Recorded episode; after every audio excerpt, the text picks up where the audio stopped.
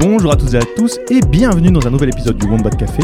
Je suis Ryan et comme d'habitude je suis accompagné de Sayan. Bonjour Sayan, Salut Ryan, ça va? Je vais très très bien.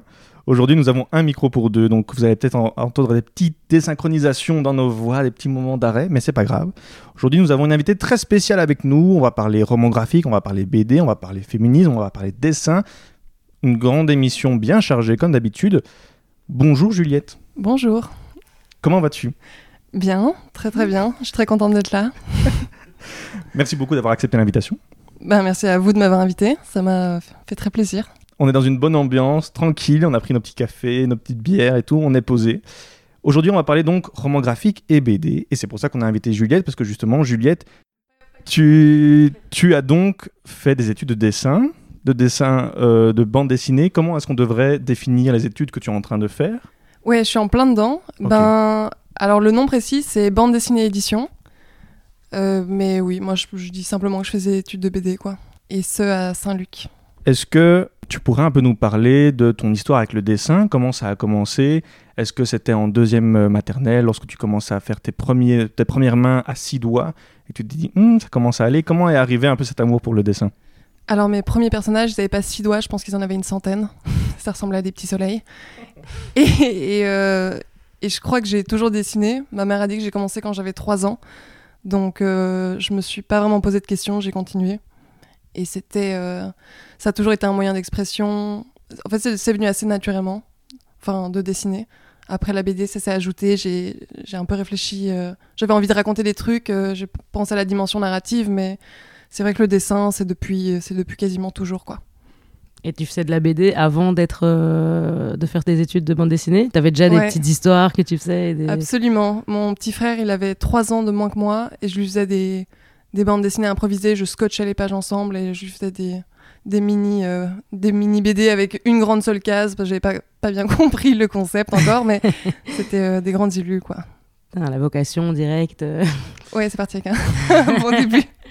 Je me rends compte maintenant en le disant, j'avais oublié en plus. Et donc, comment on arrive de je dessine pour mon frère, je fais des grandes cases, à j'ai envie de faire des études de dessin Comment ça arrive et comment on se dit, tiens, j'ai du talent et je pourrais peut-être me lancer dans la bande dessinée. Euh, ben parce qu'à un moment il faut choisir son orientation. Et quand on est perdu parce que je pense que tout le monde est perdu à ce moment-là et qu'on se dit que ce qu'on a comme force c'est le c'est de savoir dessiner c'est le dessin que tout le monde un peu nous nous associe à voilà dans une classe. Moi j'étais toujours la, la personne qui dessinait et à laquelle on demandait si on voulait un dessin il fallait me demander à moi quoi. Donc euh, je pense que c'est aussi euh, la manière dont les autres m'ont perçu je savais que c'était une force et que c'était reconnu dans mon petit milieu. Et du coup, euh, je me suis dit, ben vas-y, pourquoi pas, autant aller euh, au bout de, de l'affaire, quoi. Tu as fait école secondaire euh, spécialité dessin ou c'était très très général? Alors, pas du tout. J'ai fait euh, cursus scientifique parce que grosse pression parentale. J'ai deux parents médecins et en gros, c'était pas sûr que, que je puisse me permettre de faire des études artistiques. Et du coup, en fait, euh, Excuse-moi de te Ouais. couper, qu'est-ce que tu veux dire par permettre? Euh, ben, c'est plutôt le soutien qui, je pense, est important quand on a deux parents. euh, voilà, quand on commence des études, quand on commence sa vie active, qu'on ait le soutien de ses parents. En tout cas, pour moi, c'était important. Et je savais qu'il y avait, du côté de mon père, il était pas trop chaud, que, que voilà, que je me lance dans les études forcément artistiques, parce qu'il y a un peu ce, ce cliché, bah, ce cliché, mais pas, pas, pas si faux que ça, qu'il y a, il y a très peu de débouchés. C'est pas un métier très sûr. T'as pas forcément un taf avec un salaire euh, à la clé, donc c'est vrai que voilà, la condition c'était que je fasse euh, quand même la section scientifique et que je passe mon baccalauréat avec une mention et ensuite euh, je pourrais décider quoi. Donc euh, pas du tout spécialisé artistique, bien au contraire. Est-ce que tu es suisse? Est-ce que je me trompe en disant ça? Non, je suis franco-suisse. Tu es franco-suisse. Yes. Tu, tu vis ici en Belgique alors depuis toujours? Euh, non, pas du tout. J'ai vécu euh, donc je suis née en Suisse, euh, près de Lausanne, dans un près de Lausanne, c'est un grand mot. C'était vraiment un bled. Je viens d'un même pas village, d'un hameau qui s'appelle Puydou. Puydou représente. Je... je rigole. Non. ensuite, j'ai donc j'y ai vécu jusqu'à mes 14 ans et ensuite j'ai bougé avec la famille. On a été à Berlin. Et c'est là-bas que j'ai passé mon bac au lycée français de Berlin. Et quand j'ai décidé de faire BD, ben, je me suis dit, ben, il faut que je bouge. Et j'ai été à Bruxelles, quoi. Donc ça fait trois ans que je suis ici. Bruxelles, c'est la ville de la bande dessinée? Ben moi, j'y connaissais pas grand-chose à ce milieu avant de, de vraiment m'y intéresser un peu pour mon orientation. Oui, j'avais eu des échos, euh, même à Berlin, j'ai eu des échos que c'était en Belgique qu'il fallait que, que j'aille si je voulais faire de la bande dessinée et que, enfin, je savais même pas qu'il y avait des cursus spécialisés en bande dessinée qui existaient, quoi. Donc quand j'ai découvert ça, euh, ben j'ai, je suis venue ici en courant, quoi. En gros. Et ça te plaît les études que tu fais là? T'es en, en dernière année du coup? Ouais, là je passe mon bachelor cette année. Et euh, ouais, ça, me- ça me plaît beaucoup. Euh, j'ai été aussi hyper surprise, je savais pas trop à quoi m'attendre, euh, qu'est-ce qu'ils proposaient comme cours, si c'était varié, si vraiment c'était qualitatif. Et franchement, j'ai été agréablement surpris. Et, euh, et après coup, en fait, je me suis rendu compte que l'école dans laquelle je suis, elle a quand même, enfin, elle a quand même une certaine renommée dans le milieu de la bande dessinée. Euh, Il y a quand même des élèves qui, qui en sont sortis, qui, euh, qui ont réussi euh, dans ce milieu-là. Donc, euh, ouais, je suis plutôt euh, contente d'y être actuellement, quoi. Et euh, ton style euh, à toi, ton genre de, de récit narratif, ce serait, tu le qualifierais euh, dans quoi? Ou je sais pas, peut-être que tu es super euh, versatile et que tu fais des choses complètement différentes, mais euh, J'ai du mal à me juger sur ce sujet-là. Je pense que pour l'instant, je suis encore très versatile. J'essaye de, voilà, d'essayer plein de trucs, plein de genres, autant, enfin plein de genres, tout comme plein de styles. Après, j'ai tendance à aller euh, sur des récits. euh, euh, j'ai envie de dire engagés, mais je sais pas si c'est le bon mot. J'aime, bien la, BD qui se veut politisée, si je peux, si je peux dire comme ça, guillemets. Je, je tends plutôt vers ça, je, je dirais. À quoi, pour revenir un peu sur ce qu'est l'école, comment, à, quoi ressemblent des études de bande dessinée édition? Quand j'entends édition, je me dis que tu apprends aussi tout ce qui est imprimerie, un peu de marketing autour euh, de la publication de, BD. Je sais pas si je me trompe, mais à quoi ça ressemble un peu un, un bachelier là-dedans? Alors euh, non, c'est vraiment ça. C'est euh, l'édition. Je crois que ça a été ajouté il y a, peu, en fait, comme. Enfin, c'est ce que j'ai cru comprendre, en tout cas dans ma section. C'est vraiment, on nous apprend à, imprimer nos propres BD, on nous propose des cours, par exemple, de sérigraphie, euh, on a un atelier, euh, des locaux avec euh, des, machines pour imprimer nos BD, donc on peut venir, on a de l'aide, des gens qui, sont là pour superviser notre travail. Donc, on nous donne la possibilité voilà, de concrétiser nos projets, de faire de la micro-édition et, d'imprimer ce qu'on fait en fait. Et, je sais qu'il y a d'anciens élèves qui ont ouvert à Bruxelles une, un atelier, l'atelier du tonnerre.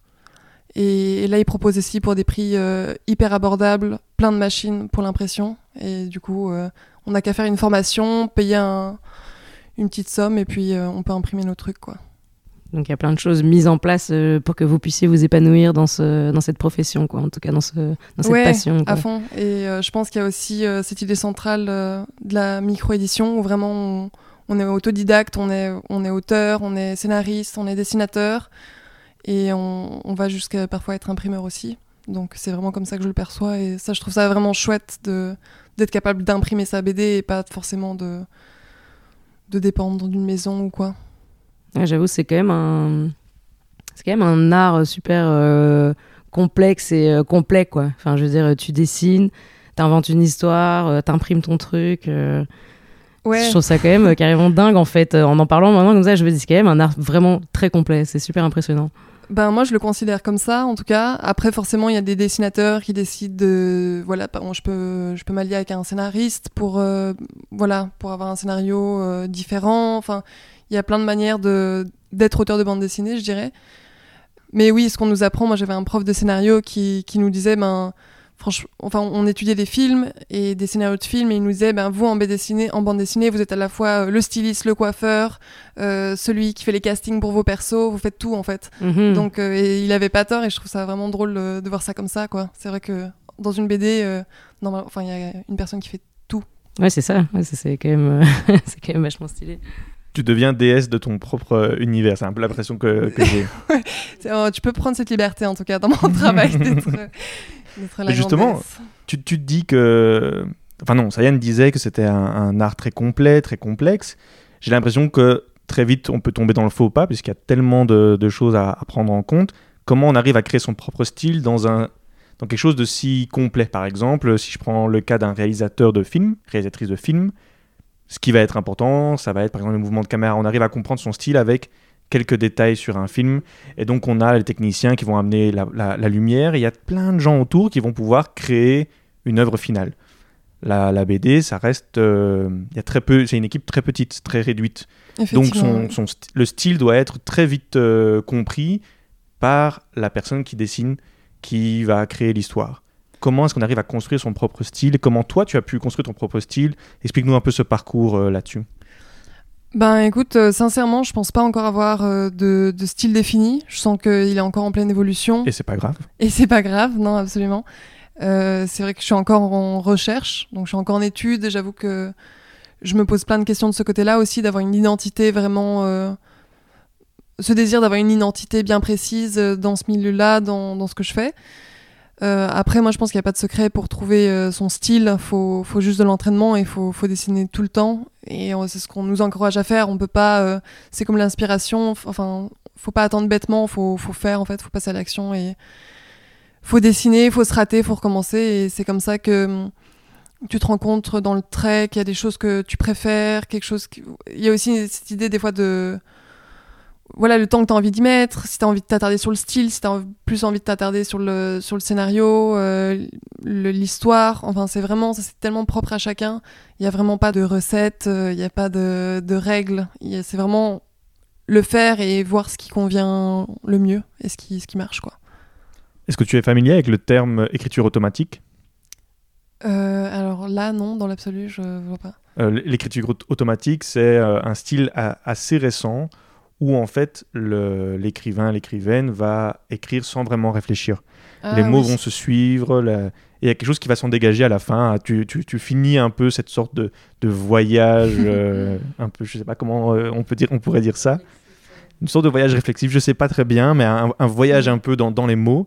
Tu écris, tu regardes ta feuille et tu arrives à voir des sortes de groupes euh, nominaux qui arrivent à sortir un peu tout ça. Est-ce que ça existe euh, en BD Mais je pense que ça doit une- être une technique qui s'applique à plusieurs domaines. Après, euh, j'avoue que j'ai jamais même pensé à faire ça, quoi. Mais non, mais je- oui, c'est vrai qu'il il doit y avoir quand même des techniques euh, qui favorisent, qui stimulent l'inspiration, ce genre de trucs. Mais alors, euh, sûrement, ça, ça, ça, faudrait que je demande à mes camarades s'il y en a qui, qui font ça. Mais moi, par, je fais pas du tout ça, par contre. Je suis ouverte, mais c'est, mais du coup, c'est vraiment écrire euh, sans réfléchir ce qui te passe par la tête et après voir euh, où ça te mène. Dessiner, du coup, pour le coup, là. Donc ça peut être aussi dans la... Ok. Ben si, mais je pense que je dois déjà l'avoir fait d'une certaine manière. Euh, non, mais maintenant que tu le dis, je me dis le nombre de fois où je me retrouve... euh, où t'es au téléphone et tu gribouilles des trucs et, et tu Eh ben, on, te met euh, au défi de te mettre à l'exercice. enfin, vraiment de te mettre. Ouais. euh, C'est un devoir ouais, maintenant, tu vas devoir le faire. Ça m'a... Vas-y. non, je suis chaud, je suis chaud. Ben, en tout cas, enfin, ça, ça, hum, moi, j'ai juste une petite question parce que du coup, la bande dessinée en tant que telle, en général, c'est un truc qu'on va souvent affilier à quelque chose de euh, d'infantile, enfin, que c'est la bande dessinée pour les enfants, c'est euh, c'est Tintin, c'est euh, Lucky Luke, c'est euh, Bob et Bobette, enfin, je sais pas, mais ou Titeuf, quoi. Mais euh, il y a quand même un type de bande dessinée qui est quand même vachement plus complexe, qui est plus intellectuel ou intellectualisé en tout cas, euh, qu'on va nommer le roman graphique. Est-ce que pour toi c'est la même chose, le roman graphique et la bande dessinée? Alors, euh, je pense pas tout à fait. Je pense que la frontière, elle est en train de s'estomper. Je dirais que le roman graphique, alors effectivement, il y a une volonté d'être plus sérieux, de s'adresser à un public plus âgé, plus expérimenté. Après, je trouve aussi dans le format, le roman graphique, souvent on a des ouvrages plus conséquents et graphiquement, enfin, je dirais, alors ça, je suis pas sûre, mais graphiquement, j'ai l'impression qu'on prend, on peut prendre plus de liberté dans le roman graphique qu'en bande dessinée avec euh, cette idée euh, de la bande dessinée avec des cases, euh, Ce formatage. délimité, euh, voilà. ouais. la ligne claire de d'Hergé, enfin. Mhm. Après, je prendrais quand même ce terme avec des pincettes parce que je, je connais beaucoup de bandes dessinées qui sont quand même destinées à un public adulte, qui ont un contenu tout à fait réfléchi également. Donc, euh, j'irai pas faire cette différenciation-là directe et je trouve qu'on prend. Les auteurs et autrices prennent de plus en plus de liberté au niveau euh, de manière graphique par rapport à la BD ils se permettent de, voilà, de faire euh, exploser les cases, euh, de faire des illus sur une page complète. Ouais, même au niveau, même au niveau du contenu, les, les, les récits sont plus. engagés, sont plus, enfin, résonnent sur des, en tout cas sur des discours sociétaux, voilà, plus Actuel, actuels euh, et donc. euh, Effectivement, je trouve qu'on est une génération assez engagée et, et même en, bande dessinée, j'ai l'impression que ça, ça se traduit beaucoup actuellement.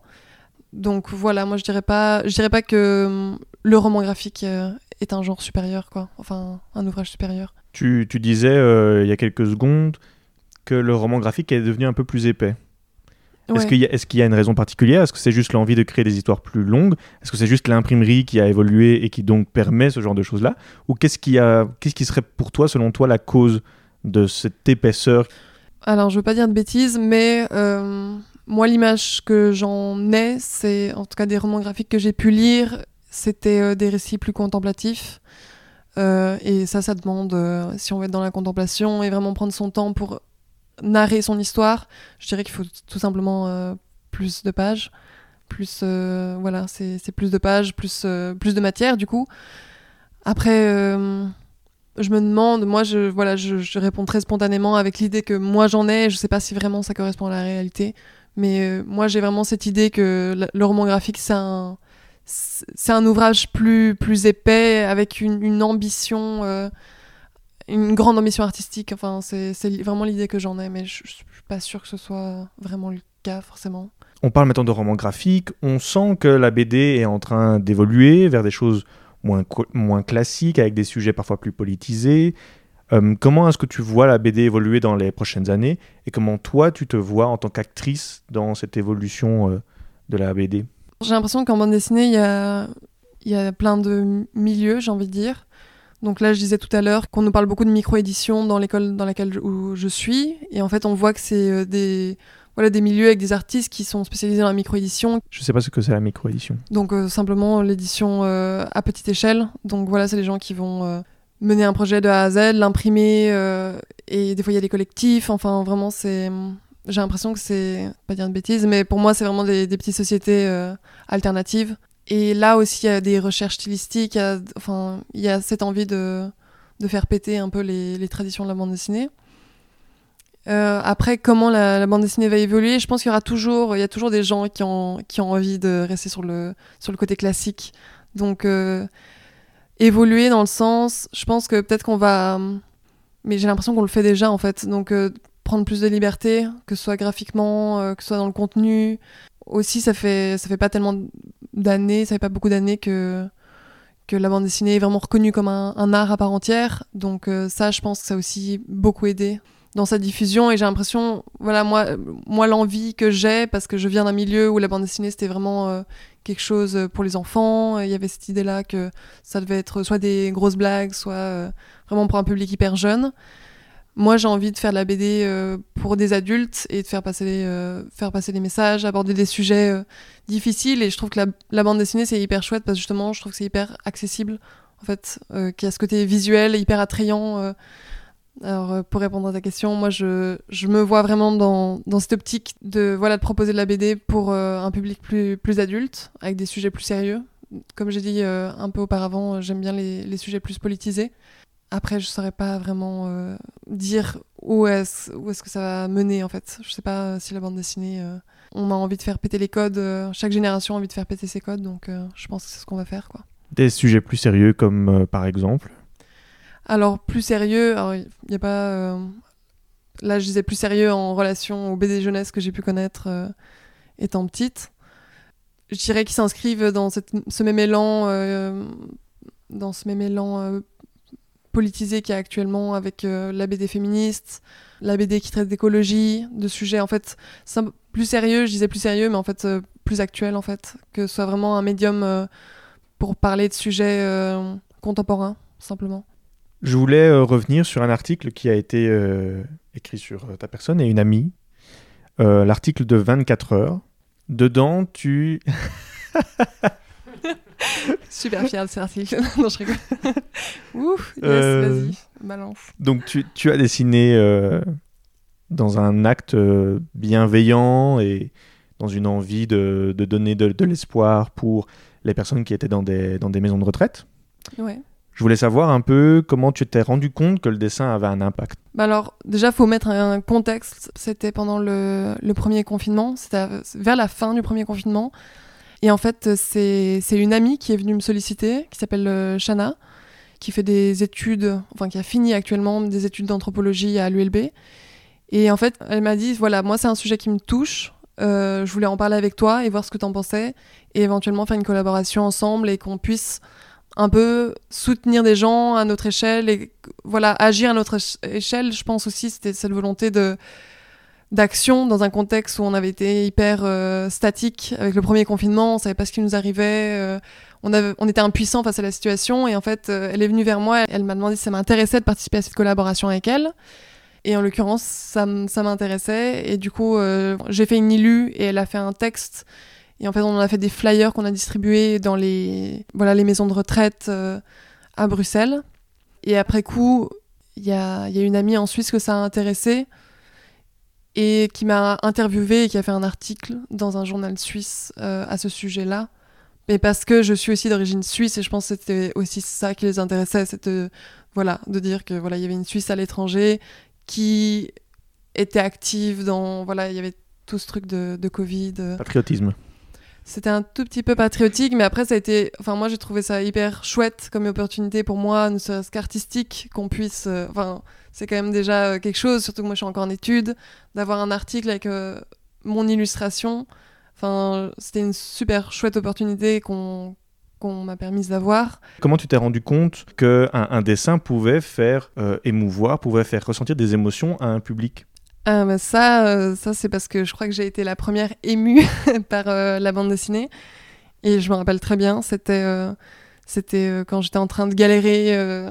j'étais encore à Berlin, je vivais une période difficile et il fallait qu'en plus de ça, je choisisse mon orientation. J'avais eu cette idée euh, voilà, de, poursuivre des études artistiques.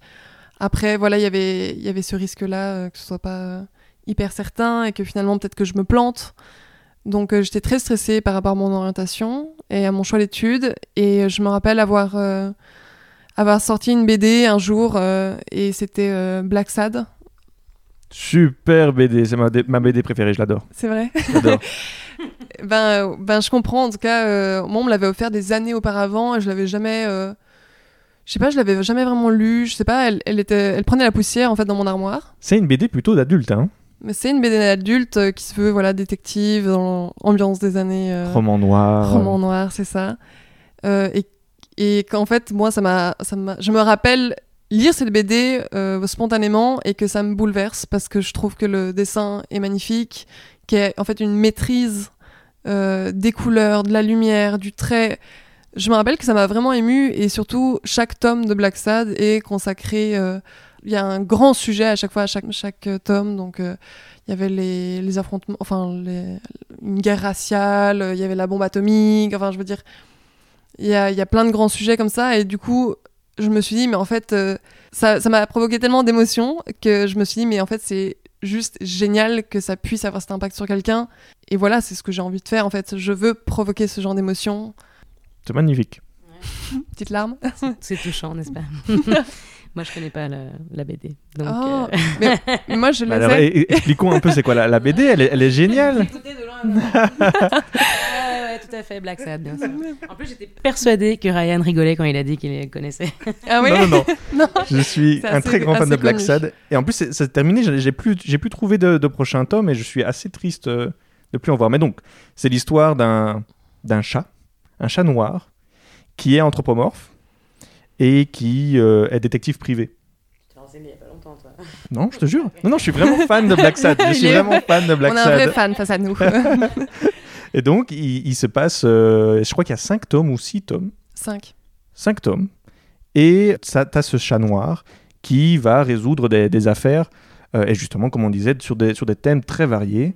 Euh, et je crois que c'est à, New York, c'est dans, dans une ville très, très dure, avec la mafia, avec, et tous les personnages sont des animaux anthropomorphes.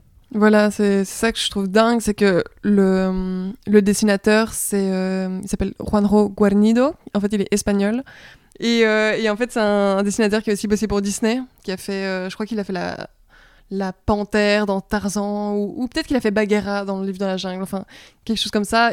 Il a, ouais, je sais pas, il a un parcours assez atypique. En fait, il a une maîtrise euh, du dessin. Ouais, il dessine des, des, anthropomorphes, des animaux avec des expressions hyper humaines. Et en fait, t'as as une mét- Enfin, c'est. Niveau skill, c'est dingue. Enfin, vraiment, c'est hyper impressionnant. Ouais, ce, sont, ce sont des visages très calmes, mais quand ils sont énervés, il, il arrive à faire ressortir chez, dans chaque visage quelque chose de très animal et très agressif. Et ça se, re- ça se voit très fort qu'il a, à mon avis, il a dû étudier les animaux fâchés. Et tu, tu, tu vois alors chaque. euh, t'as, par exemple, je me souviens d'un, ours blanc qui était, qui était fâché et qui balance euh, la table. Et cette image, elle m'a encore choqué où ce, Je me cet ours blanc énervé et tu l'entends crier à travers cette image. Bref. euh, Ouais, je crois que c'est le tome 2. Ouais. Euh, Non, bah, je te prêterai ça, Yann. Ouais, j'ai les 5. J'ai les 5, plus euh, le, la BD extra avec euh, ses, ses essais à l'aquarelle et tout. Waouh. Grande fan, moi aussi. Ça fait partie de tes, tes inspirations, du coup ce... Disons que je m'en suis détachée graphiquement parce que je tends moins vers quelque chose de réaliste. Mais euh, effectivement, ça, c'est. Je crois que c'est le premier qui, qui m'a bouleversé autant euh, en bande dessinée. Moi, je voudrais revenir sur un truc quand on parlait euh, du fait que tu parlais de sujets plus politisés, euh, dont euh, le- le- le- la bande dessinée féministe. Ouais.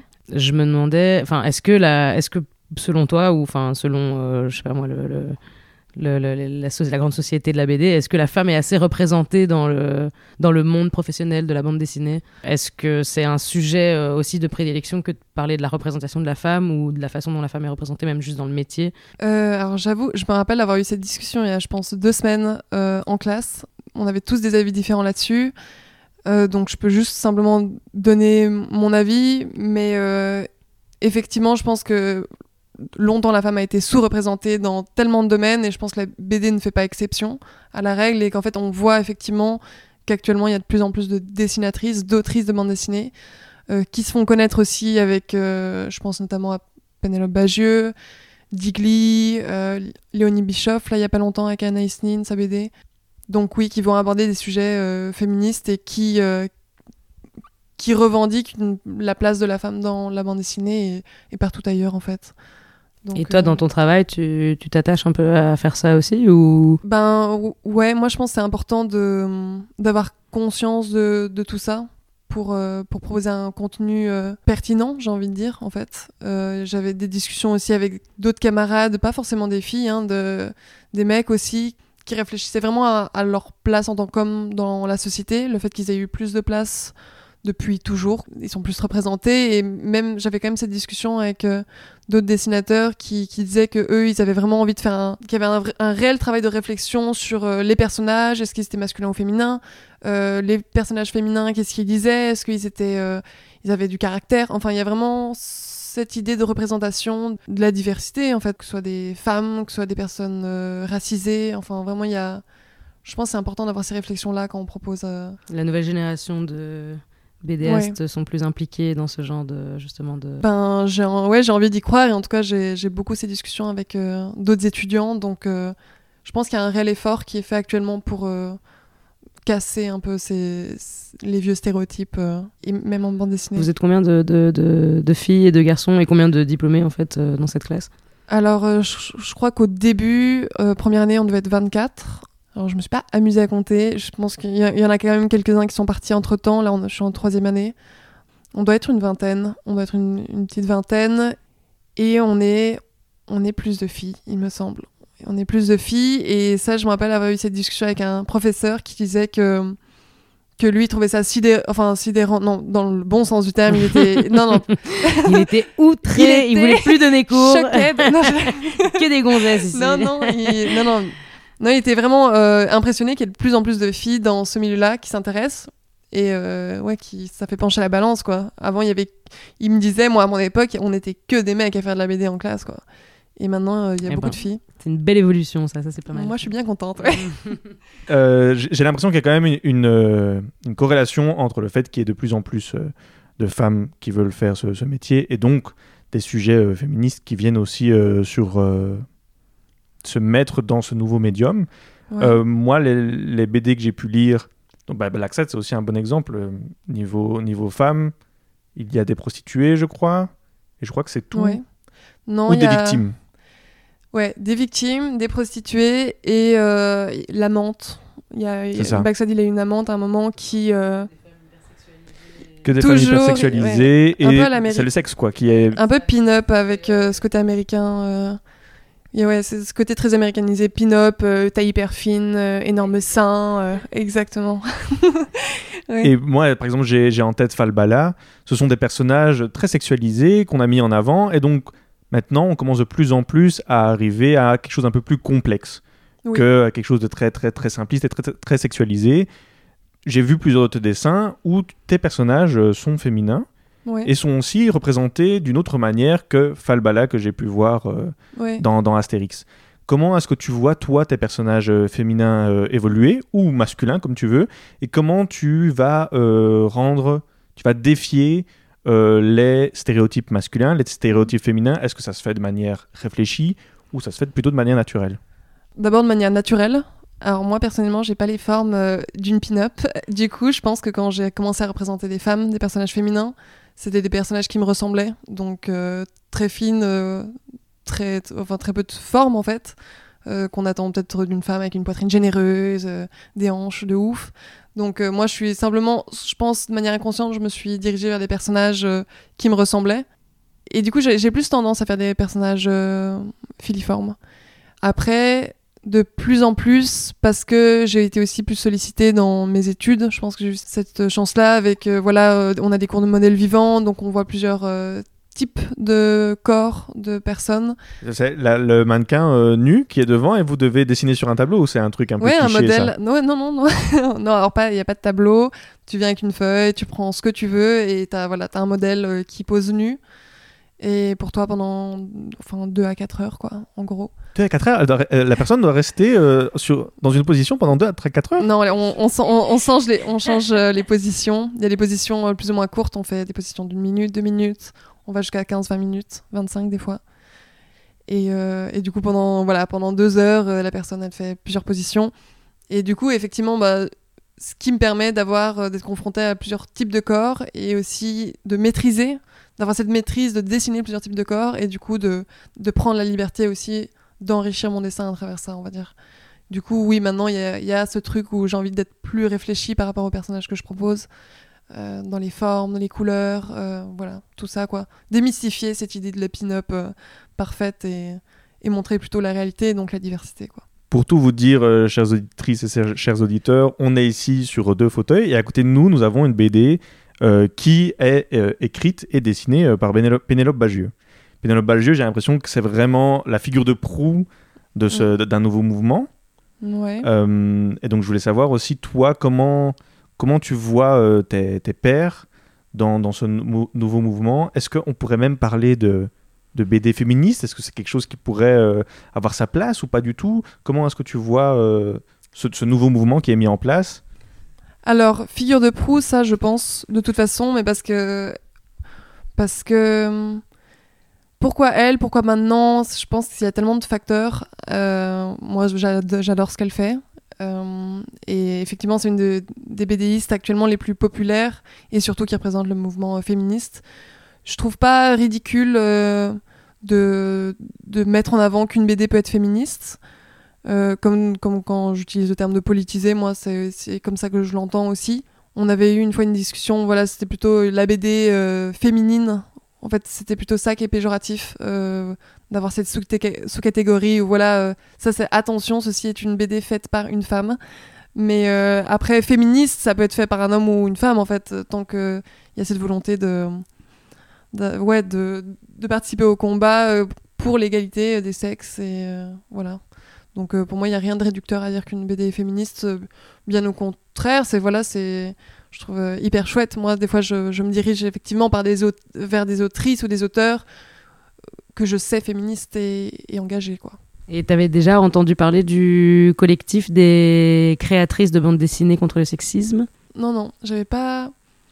J'ai- euh, non, je crois pas en tout cas. un collectif qui a créé une charte justement pour euh, essayer de se distancer de ces amalgames qui peuvent être faits, de ce côté hyper stéréotypé justement euh, de la femme euh, créatrice de bande dessinée qui ferait un genre de bande dessinée, un genre de, de, de récits qui serait la bande dessinée féminine. Mhm. Et justement, c'est tout un collectif qui se, qui se bat et qui se bat contre ce- cette vision un petit peu de la, de la réduction au genre, quoi. Ouais. Et euh, il y a genre plus de 250, euh, maintenant 250 autrices, je pense, qui ont re- rejoint le, euh, collectif, Ouais. dont. Pénélope Bagieux, dont euh, Léonie Bischoff, euh, que tu as évoqué tout à l'heure, qui a écrit cette euh, biographie euh, d'A- d'Anaïs Nin, qui est elle-même aussi une femme euh, un petit peu engagée, en tout cas à travers son écriture, et Ouais, tout à fait. Qui a, qui a marqué. euh, Je sais pas si elle a marqué son époque, Anaïs Nin. Plus ou moins connue à son époque déjà pour sa pour son côté très euh, controversé quoi euh, qui était très euh, un peu rock'n'roll. C'est une des premières femmes qui a qui s'est essayé qui a commencé à s'essayer à l'écriture érotique Euh, donc rien, que- Oui. rien que là-dedans, elle était déjà connue. Et puis effectivement, ce qui l'a fait connaître, c'est, euh, mais sur une dizaine d'années, je crois, ou même plus, plus d'une dizaine d'années, euh, la, la publication de ses, de ses journaux intimes scandaleusement explicites et, Et et, très poétique aussi, oui. et très poétique. ouais. On parlait de la charte, donc oui. est-ce que toi, tu te sentirais de rejoindre cette, ce collectif, par exemple? Ben, Si on te le demandait, si on t'y invitait si on m'invitait, ouais, ben, euh, je dirais presque évidemment en fait. Euh, après, bon, moi je suis encore en études, donc je suis pas encore euh, euh, au stade où je, je peux prétendre être une artiste accomplie. Ou, euh, Tu savais que Léonie Bischoff avait fait exactement le même euh, parcours euh, que toi? Non, Et- je savais étant, pas. euh, Je- étant euh, jeune euh, Suisse euh, déménageant à Bruxelles pour faire ses études en bande dessinée. euh, je crois qu'elle a été euh, diplômée il y a un peu, un peu moins de 10 ans, je pense. Je savais même pas qu'elle était suisse, hein, pour, euh, pour te dire. Je savais qu'elle était à Bruxelles, euh, mais je savais pas du tout qu'elle était d'origine suisse euh, comme moi. Bon, après, elle est de Genève et moi de Lausanne, donc euh, petite. Ah, c'est comme les, Des fois, les a- Wallons et les Flamands. peut-être pas autant, mais des fois, il y a quelques petites piques d'un- d'une part et l'autre. Moi, j'allais te demander si tu la connaissais, carrément, ça aurait pu être quand même rigolo. Non, non, non, j'ai quitté la Suisse quand j'avais 14 ans, je sais pas, je pense que trop tôt, trop tôt. J'aurais pas pu, euh, j'aurais pas pu la connaître. Mais euh, après, il y a d'autres euh, BDistes que j'aime beaucoup que j'ai croisés à Bruxelles euh, parce que Bruxelles, euh, c'est quand même comme un C'est le petit petit village. écart, quoi. C'est un ouais, c'est un peu ça, ouais. c'est bien dit ça. Je te jure. Et j'étais hyper contente de, de croiser, euh, notamment. Mais en fait, en y repensant, non, c'était. Je sais pas si, si vous connaissez Thomas Gilbert, qui a fait la BD Salem sur les, sur les sorcières de Salem qui ont été. Euh, Il y a le procès de Salem où elles ont été brûlées. euh, et, et du coup, j'avais croisé dans un bar Thomas Gilbert avec plein de potes. Et maintenant que j'y pense, je crois qu'il y avait Léonie Bischoff. Mais je la connaissais pas encore à l'époque. Tu es passé à côté de ça Mais je te jure, j'étais, c'était drôle parce que j'étais vraiment comme une, une petite. euh, groupe littéraire à la Hemingway, euh, je à me sentais- Paris, euh, tu vois, qui se retrouvait dans les cafés. euh. Ah non, moi je me sentais vraiment comme une groupie de bande dessinée, quoi. Hyper, euh, hyper nerdy. J'étais trop contente. j'étais trop excitée. J'ai, j'ai pas osé demander un autographe, mais j'aurais pu, quoi. J'étais pas loin. Je n'ai aucune idée à quoi ressemblent les, les dessinateurs et dessinatrices de BD. Par exemple, Pénélope Bagieux, je lisais ses BD, mais je savais pas à quoi ressemblait Pénélope Bagieux avant, avant très longtemps. Mais ça, je pense que c'est, c'est la beauté des réseaux sociaux. Pour toi, c'est important qu'on puisse mettre un visage sur euh, la, la créatrice et créateur euh, d'une BD En tout cas, qu'elle puisse se représenter en caméo, quoi. Pour moi, c'est important. Euh, c'est, impor- c'est important. C'est- C'est plus. C'est- un bonus parce que il y a, y a cette idée. euh, je sais pas, peut-être de démystifier la personne, d'avoir vraiment. euh, je, pense que, enfin, moi, si je vois pas la personne, j'ai tendance à, à, fantasmer sur euh, ce qu'est la personne, alors que je trouve que mettre un visage sur dessinateur, dessinatrice. Ça le rend un peu plus humain, ça le rend plus à, ton, à ton égal? Ça le rend peut-être plus accessible, d'une certaine manière. Mais ça, c'est très personnel parce que j'ai aussi eu ce débat euh, dans la, la grande ligne. euh, voilà, le, grand débat séparé euh, l'homme, ouais, c'est l'artiste, l'homme, l'homme et l'artiste. Faut-il mettre un visage ou non sur Enfin, j'avais, j'ai même eu des cours sur ça en, li- en littérature, sur, l'artiste, l'œuvre. Mais, moi, j'aime bien mettre un visage sur l'artiste, en l'occurrence. Donc, ouais, je sais à quoi ressemble Pénélope Bagieux et Léonie Bischoff. Tu arrives vers euh, la fin de tes études. Ouais. Je suppose qu'on doit te poser la question euh, tous les jours maintenant, mais comment est-ce que tu vois un peu euh, ton futur dans le monde de la bande dessinée? Ben, euh, je pense que c'est la cause première de stress actuellement dans ma vie. non. Je suis désolé. non, alors, en fait, moi, là, j'arrive à terme de mon bachelier, donc j'ai fait trois ans de bachelor. Après, j'ai la possibilité, et ce depuis, ça fait un an, non, ça fait deux ans maintenant que, les Saint-Luc proposent euh, un master en bande dessinée. Donc, euh, moi, ma grande question, c'est encore actuellement, je sais pas si je poursuis un master. Je te conseille de poursuivre le master. C'est Ouais. jamais perdu, franchement, les études, tant que tu peux, c'est hyper enrichissant. C'est ça. Donc, euh, j'ai une petite tendance à me diriger quand même vers un master ou alors. euh, En tout cas, j'ai envie de continuer à étudier. L'artistique, ça reste euh, primordial pour moi. Enfin, ça reste euh, ce, ce que j'ai envie de faire. Après, je me suis même posé la question si j'avais envie de partir sur euh, trois ans d'années euh, littéraire pour. pour, je sais- pas, amener du contenu à, Culture générale, c'est découvrir. ça. euh, euh, je, je pense que c'est jamais perdu. Mais euh, je, je suis de plus en plus tentée bah, de continuer avec euh, mes études artistiques en bande dessinée avec un master. quoi. Donc je, je suis pas encore au bout tout à fait de ce cursus. Tu as parlé de- d'études artistiques. J'aime bien poser cette question euh, à mes invités qui font euh, des études artistiques, à nos invités, pardon, qui font des études artistiques. C'est ton émission. hein, J'ai pris le pouvoir. C'est fini. Euh, je voulais savoir aussi euh, le, le stress qu'a amené de vouloir se lancer dans l'artistique par rapport à quelque chose qui est plutôt légitime en se disant si je faisais ingénierie, chill. Si je fais artistique, Pas chill. Alors j'avoue que, le, côté financier, enfin l'insécurité financière, je dirais même, c'est un truc qui me, qui me stresse et je sais que je suis pas la seule parce que euh, la question a été abordée avec euh, voilà, tous mes camarades. euh, Qu'est-ce que vous faites après? Vous faites un master ou non? Vous vous lancez ou pas? Je crois qu'on est tous hyper stressés par cet aspect financier, cette non- non-sécurité. Voilà, en fait, euh, moi j'ai l'impression que quand on se lance dans ses études et quand on arrive au bout de ses études et qu'on a envie de continuer dans le milieu de la bande dessinée, c'est aussi prendre, ben, le risque et se dire, bon voilà, il y a, une possibilité de ne pas être connu, de faire mes trucs et voilà, de faire ce que j'ai envie de faire, mais de, peut-être ne jamais être connu avec, euh, avec ça, quoi, à travers ça en tout cas. Donc ça, c'est un risque à prendre, mais comme dans tout milieu artistique, je pense. T'as un plan B Si ça marche pas. Un, deux, un, deux. non, j'ai pas, de- sincèrement, j'ai pas de plan B et une de mes, enfin, une de mes réflexions, c'était de savoir si je devais commencer à préparer un plan B, une étude, voilà, faire des études complémentaires pour euh, m'assurer un job euh, alimentaire, ne serait-ce qu'alimentaire. J'ai pas encore répondu à cette question, sincèrement, mais je vois beaucoup d'artistes euh, qui se démerdent et j'ai envie de croire que, que je vais me démerder aussi, quoi. Il faut y croire, j'y crois pour toi. Et je t'aiderai, t'inquiète. hein. Moi, je vais bébé. acheter tes bandes dessinées. Trop chou. Moi, je voulais finir un peu cette émission. Je ne sais pas si tu avais encore d'autres. euh, Ok. Euh, je voulais finir par des petites recommandations sur des, des romans graphiques ou des, ou des bandes dessinées. Est-ce que tu aurais peut-être euh, des recommandations à faire Ou bien peut-être commençons par nous et on finira alors par Ouais. ta recommandation? D'accord.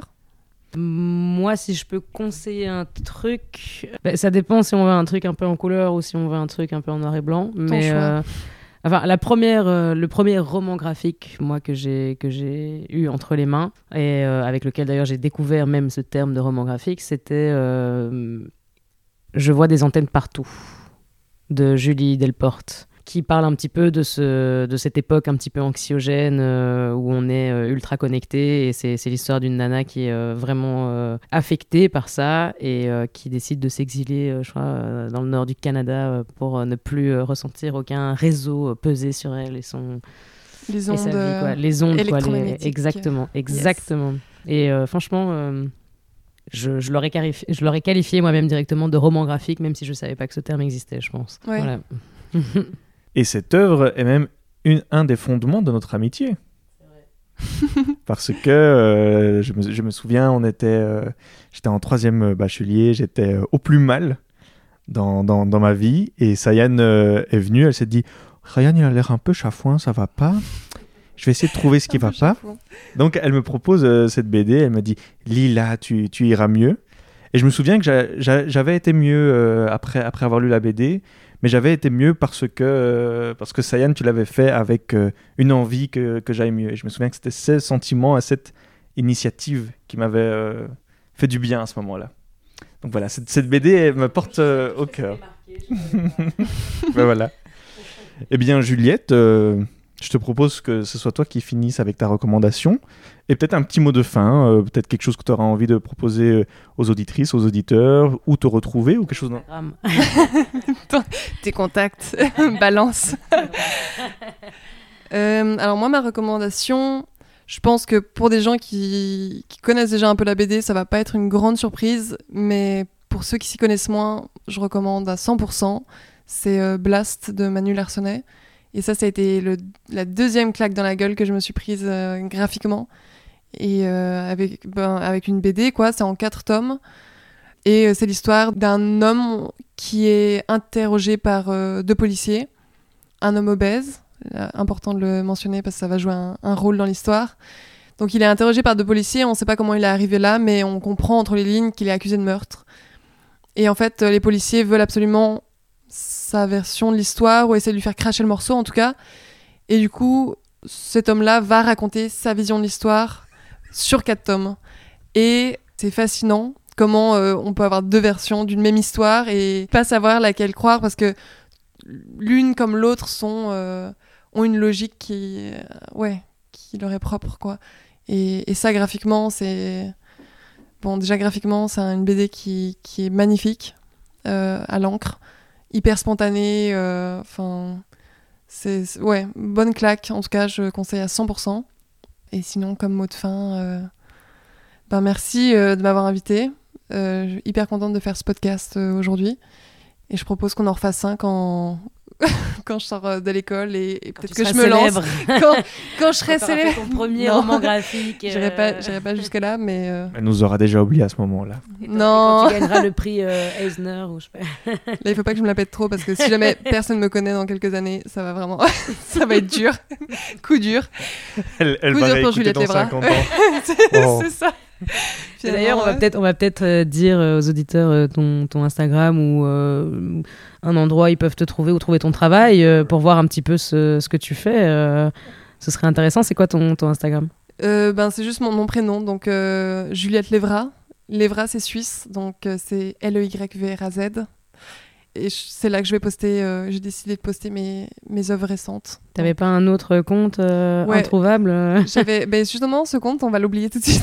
Comment il s'appelait encore? Non, allez, qui, qui, qui Bon, se marre quand même. Ok. Non, je.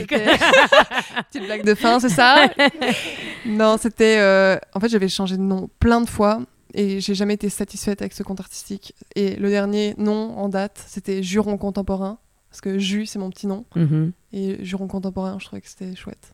J'ai trouvé ça très stylé jusqu'à ce que je, trouve ça. euh, Jusqu'à ce qu'on trouve pesant. pas sur Insta parce que je voulais la suivre. Elle me dit juron contemporain. Je peux te dire que j'ai passé deux jours avant de trouver la page. Quoi. je dis Kiki, il faut que tu changes. Il y a un moment. C'est euh, pour ça, et dans cette optique de ne pas séparer la personne et l'artiste, j'ai décidé de tout mettre sur un seul compte et c'est ce que je m'apprête euh, à investir actuellement. Quoi. Très bonne initiative. Voilà. Super. Ou alors tu fais juste un autre compte avec ton nom, point lab, quoi. Ou point euh, atelier. Ou point. Euh. Ouais, jamais il te faut une manageuse. ouais m'en je sens moque. que j'en aurais besoin. J'en aurais besoin. J'ai besoin de, de- ouais, d'apprendre à me vendre un peu mieux. quoi. Mais euh, T'inquiète. j'ai travaillé activement. On est là Ouais. pour ça. C'est ça. Un grand merci Juliette euh, pour cette interview. J'espère que tu as pu apprécier. Je te sentais un peu stressée. Ça, c'est vrai que c'est la première fois que je participe à un podcast. J'étais un peu tendue, surtout que c'était, euh, j'a- j'avais euh, envie de représenter aussi un peu les étudiants en bande dessinée, donc je m'étais mis un peu la pression. Mais vous m'avez mis à l'aise, donc il n'y a pas de souci. c'est vrai que ça va un petit peu mieux maintenant. Super. Eh bien, un grand merci. Voilà, vous pouvez retrouver toutes les infos de Juliette en, en dessous dans la description. Et nous vous souhaitons à toutes et tous une bonne soirée ou une bonne journée. Et on se retrouve dans deux semaines pour un tout nouvel épisode avec Sayan. Merci encore Sayan de m'avoir euh, accompagné, accueilli euh, dans cette aventure. Ryan, c'est moi qui te remercie. Avec tellement d'amour ici. Mesdames et messieurs, ciao Ciao